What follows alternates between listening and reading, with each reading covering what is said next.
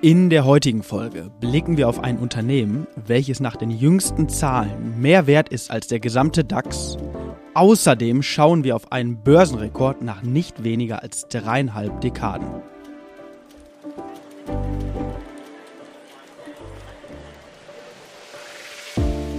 Märkte kompakt. Vermögen, regional, Vertrauen. Der VR Private Banking Podcast Ihrer VR Bank Westmünsterland. Es begrüßen Sie Marco Sotrop und René Aguilar. Die im Podcast besprochenen Inhalte stellen ausschließlich allgemeine Informationen dar und beinhalten keine Kauf- oder Anlageempfehlung und Anlageberatung. Weder die Moderatoren noch die VR Bank Westmünsterland haften für etwaige Verluste, die aufgrund der Verwendung der Informationen verursacht oder damit in Zusammenhang stehen. Ja, und wie gewohnt starten wir auch heute am 27. Februar zunächst mit dem Rückblick auf die vergangene Börsenwoche. Der DAX konnte relativ deutlich zulegen, 1,76 Prozent im Plus und hat gestern am Montag ein weiteres Allzeithoch erreicht bei 17.460 Punkten. Ist gestern dann etwas unter dieser Marke von 17.423 Punkten ist er dann aus dem Handel rausgegangen, aber neuerliches Rekordhoch, nachdem wir in der letzten Woche auch schon das ein oder andere neue äh, Rekordhoch gesehen haben. USA Ebenfalls gute Woche, S&P 500 1,66 Prozent, also 0,1 Prozent hinter dem DAX, relativ ähnlich. Und der Technologie, technologielastige Nasdaq mit 1,4 Prozent, etwas hinter diesen beiden Indizes zurück. Vielleicht etwas verwunderlich, wenn man gleich mal auf ein Unternehmen zu sprechen kommt, ja, René. Das ist so. Ähm, was hoch in dem Index gewichtet ist und was ähm, überragend abgeliefert hat. Aber ich will da gar nicht zu viel vorwegnehmen. Ja. Ähm, das vielleicht zu den amerikanischen Indizes. Vielleicht ein Index, den hatten wir, glaube ich, bislang hier im Podcast noch nie mit drin. Der Nikkei ist der Leitindex aus Japan und äh, durchaus erwähnenswert in dieser Woche oder bezogen auf die letzte Woche, weil der Index nach 35 Jahren, also nach 1989, erstmals wieder wieder sein Rekordhoch erreicht hat. Also hat da schon länger gebraucht als die Indizes hier im, ähm, im DAX oder in Amerika. Ja, wir hangeln uns hier so ein bisschen von Rekord zu Rekord, ähm, aber als man das jetzt dann letzte Woche gelesen hat, äh, ja, war es zumindest mal erwähnenswert. Genau. 35 ja. Jahre, Wahnsinn. Ich ja. zwei Jahre alt, du warst noch nicht auf der Welt. ähm, das stimmt, ja. Damals gab es eine Spekulationsblase in Japan, die hat die Kurse getrieben auf sensationelle ähm, Höhen und dann gab es über das Platzen der Immobilienblase dort auch ein ähm, ja, absolut heftigen Rücksetzer und es hat jetzt eben 35 Jahre gedauert, wieder auf das Niveau zu steigen. Deshalb sicherlich erwähnenswert. Also das soweit mal einmal zu den Indizes weltweit. Genau, vielleicht springen wir noch mal ganz kurz nach Deutschland. Ähm, vielleicht ein Grund für den neuerlichen DAX-Rekord.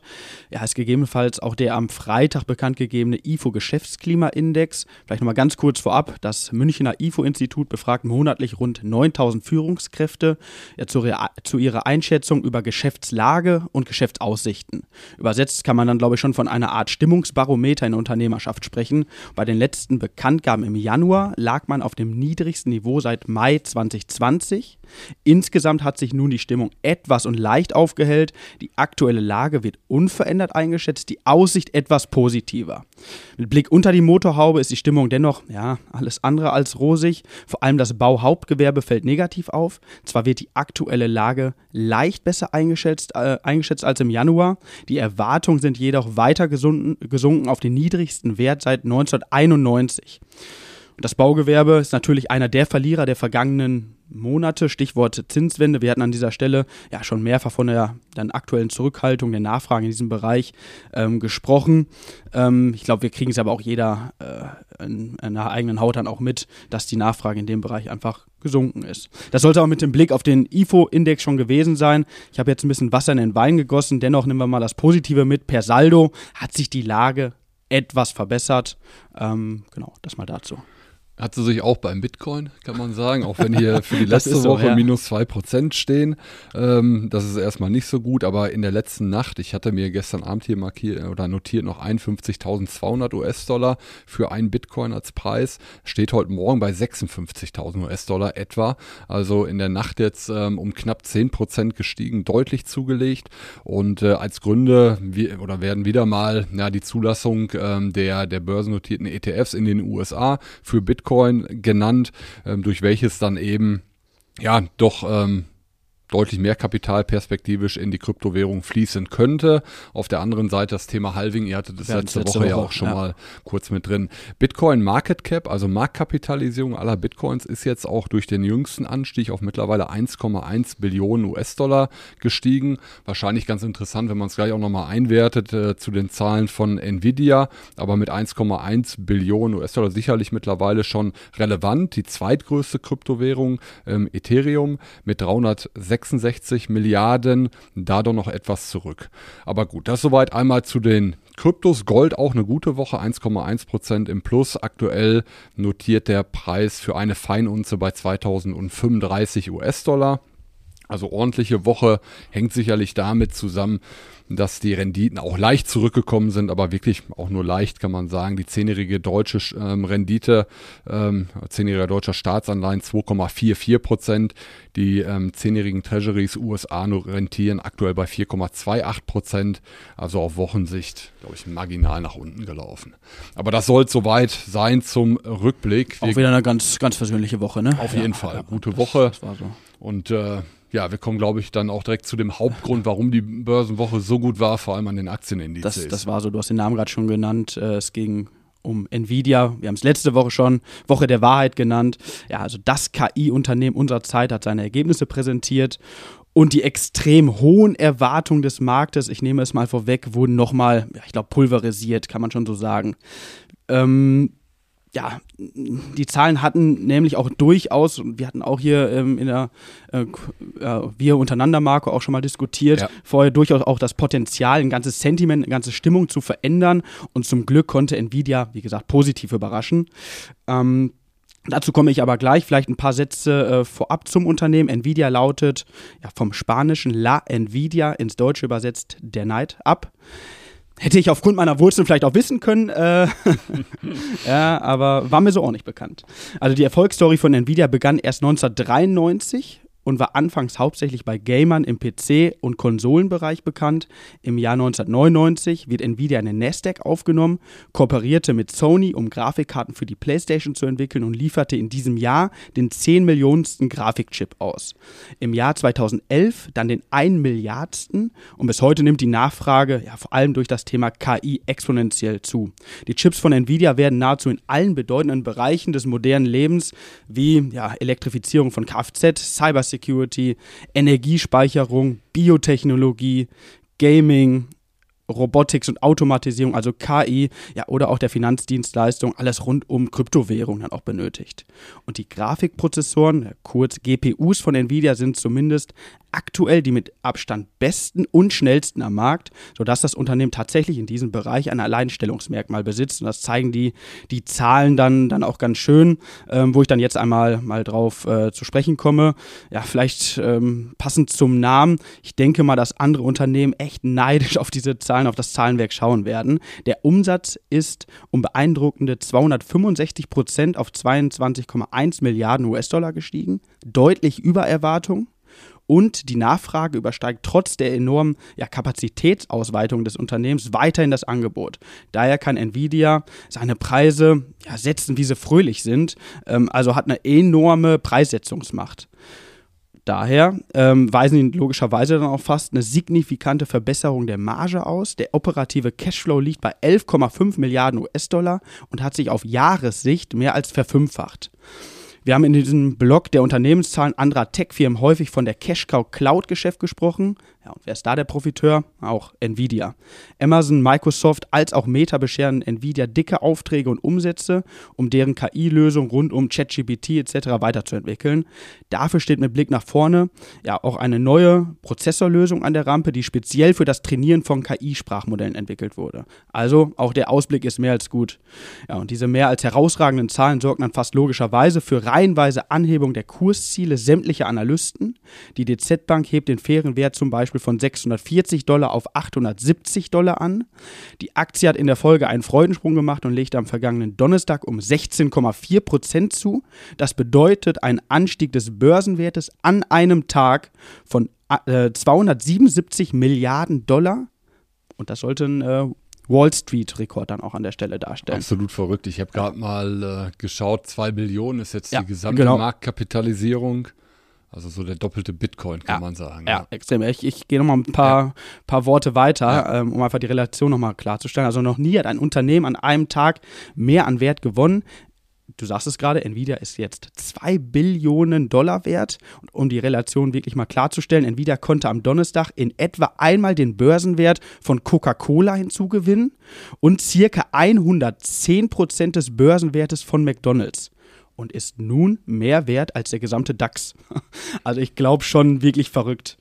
Ähm, und abschließend, ich mache es ganz gerne an der Stelle, können wir uns alle vielleicht mal ein Stück weit ärgern, zumindest diejenigen, die nicht investiert sind bzw. waren. Die Performance im laufenden Jahr in US-Dollar liegt bei 59 Prozent. Die Performance auf 5 Jahressicht bei 1930 Prozent. Und die Performance auf 10 Jahressicht bei, ich muss die Zahl mal erstmal lesen können, 17.741 Prozent. Ja, ich würde sagen, ich schließe mal damit. das soll zu Nvidia gewesen sein. Also atemberaubende Zahlen, Markterwartung nochmal deutlich geschlagen. Ähm, ja, das soll zu Nvidia gewesen sein. Ich glaube, wir werden jetzt mit dem zweiten Unternehmen ein Stück weit bodenständiger, oder? Ja, langweilig. Ich weiß nicht. Na, langweilig so glaube ich nicht. Nein, nein, nein, nein. Nicht, aber ich habe gerade äh, parallel einmal nachgesehen. Allianz ist das zweite Unternehmen. Also wir kommen jetzt ja. nach Deutschland. Marktkapitalisierung sind 95 Milliarden Euro. Ähm, also dann hat Nvidia an diesem einen Tag quasi 200 Mal die Allianz äh, hinzugewonnen. Ist, ist wirklich verrückt. Ist nicht zu greifen, ähm, ne? Ja. Aber das mal einzuwerten, vielleicht an der Stelle auch ganz interessant. Aber auch Allianz hat wirklich äh, sehr, sehr gute Zahlen vorgelegt, ähm, ist einer der größten Versicherer mit Hauptsitz ja in München und hat im letzten Jahr 14,7 Milliarden Euro verdient, immerhin 7 Prozent mehr als im Vorjahr. Die Dividende soll kräftig steigen um 2,40 Euro auf dann 13,80 Euro und das ist deutlich stärker als das, was erwartet wurde. Dividendenrendite wird damit etwas über ähm, 5 Prozent dann liegen. Auch die Ausschüttungsquote steigt von 50 auf 60 Prozent eben aufgrund dieser Dividendenerhöhung und ein neues Aktienrückkaufprogramm wurde bekannt gegeben. Also eigentlich klingt erstmal alles ähm, top. Ähm, man könnte ein Kursfeuerwerk gegebenenfalls erwarten. Du sagst schon eigentlich. Ich bin mal gespannt. Genau, allerdings, äh, das war nicht der Fall. Am Freitag ist die Allianz mit minus 4,5 Prozent sogar mit Abstand, also mit großem Abstand, schwächster DAX-Wert ja, gewesen. Ja. Und äh, das hat jetzt unterschiedliche Gründe neben diesen sehr, sehr positiven Nachrichten, die ich gerade genannt habe, die dann enttäuscht haben. Einmal das Geschäft mit ähm, Schaden- und Unfallversicherung blieb relativ deutlich hinter den Erwartungen zurück, 12 Prozent Unterschätzung überdurchschnittlich hohes Maß an Nat Naturkatastrophen, also kleinere Nat mhm. Naturkatastrophen wohl haben dafür gesorgt, dass eben die sogenannte Schadenkostenquote ähm, von 94,3 auf 94,9 gestiegen ist. Diese 94,9 ähm, sagen aus, dass für quasi 100 Euro an Prämieneinnahmen, die Allianz hat, 94,9 Prozent für Versicherungsfälle ausgezahlt werden müssen. Also je niedriger die Quote, umso besser. Und äh, sie sollte natürlich nicht zu nah an die 100 heranrücken, weil dann ist man eben nicht mehr profitabel. Ähm, zweiter Punkt, auch in der Vermögensverwaltung ist das operative Ergebnis um 2,2 Prozent gefallen. Auch das hat dem Markt nicht gefallen, aber trotzdem immerhin 3,1 Milliarden ähm, Euro verdient. Insgesamt verwaltetes Vermögen mit den Töchtern Pimco und AGI aber schon äh, sehr, sehr beeindruckende 2,2 Billionen Euro, ähm, die dann seitens Allianz verwaltet werden. Und und äh, der dritte Punkt, und ich glaube, das ist der Punkt, warum die Aktie dann ähm, so enttäuscht reagiert hat oder der Hauptgrund dafür, dieses äh, von mir eben schon erwähnte Aktienrückkaufprogramm, also dass Allianz eigene Aktien zurückkauft, ähm, damit quasi Aktien vom Markt genommen werden und der, das Ergebnis dann auf weniger Aktien verteilt wird, wovon der einzelne Aktionär dann profitiert. Das ist deutlich niedriger ausgefallen, als erwartet wurde. Und ja, so ergibt sich dann eben dieser relativ schwache Freitag. Im laufenden Jahr Allerdings die Allianz-Aktie äh, 2% im Plus. Gut, vergleicht man es mit dem DAX, ist er etwas dahinter, aber immerhin 2% Und auch leicht plus. hinter Nvidia, ne? Und leicht hinter Nvidia, genau. Ähm, bei den 12-Monats-Zahlen kann die Allianz auch nicht mithalten, 20 Prozent, aber immerhin, ja, ich glaube, ja. wenn man dann investiert ist, äh, wird man auch soweit zufrieden sein. Fünf Jahre plus 63 Prozent und äh, mit den 63 Prozent dann immerhin 12 Prozent auch vor dem DAX, also soweit dann auch in Ordnung. Die ähm, DZ Bank ähm, stuft die Allianz oder versieht die Allianz im Moment mit einem Kaufvotum. Der aktuelle Kurs liegt bei 245 Euro, Fair Value seitens DZ Bank 280 Euro, also da wird ähm, durchaus ein Potenzial von gut 10% gesehen. Kurs-Gewinn-Verhältnis, wenn wir kurz drauf schauen, mit 10,4 ähm, auch nicht überbordend teuer, also auch im Branchenvergleich dann eher so im, im Mittel platziert. Aber das soll, glaube ich, soweit auch zur Allianz reich, äh, reichen. Sicherlich trotzdem interessant, weil ähm, hier aus Deutschland oder aus Sicht eines deutschen Aktionärs sicherlich auch ein sehr, sehr wichtiges Unternehmen. Aber wir kommen dann ja. von den USA über Deutschland In hier ins genau. Münsterland. Genau. Vielleicht mal zur Allianz auch. Ich denke, viele von Ihnen haben diesen Wert im Depot. Also von daher auch mal ganz interessant zu hören, was da jetzt äh, State of the Art ist. Ne? Genau. Ja, Blick in die Region. Du sagst es gerade schon, ähm, wieder mal ein positives, ein positiver Blick. Also 2023 gab es mehr touristische Übernachtungen im Münsterland als je zuvor. Nachdem schon 2022 ein Rekordjahr war, hat es das letzte Jahr nochmal getoppt. In der Stadt Münster und in den Kreisen Borken, Coesfeld, Steinfurt und Warendorf wurden 2022 über 4 Millionen Übernachtungen gezählt. Nun sind es mehr als 4,7 Millionen. Also ein Anstieg von satten 15,8 Prozent. Ähm, und ganz spannend vielleicht, gegenüber dem letzten Vor-Corona-Jahr 2019 stieg die Zahl sogar um 17,7 Prozent. Zu den Gründen zählt man zum einen attraktive Campingmöglichkeiten als auch Outdoor-Aktivitäten rund ums Fahrradfahren, Reiten und Joggen. Zum anderen dürfte die Region auch von Touristen profitieren, die sich aufgrund der immens gestiegenen Kosten oder auch aufgrund Umweltbedenken gegen eine Flugreise entscheiden.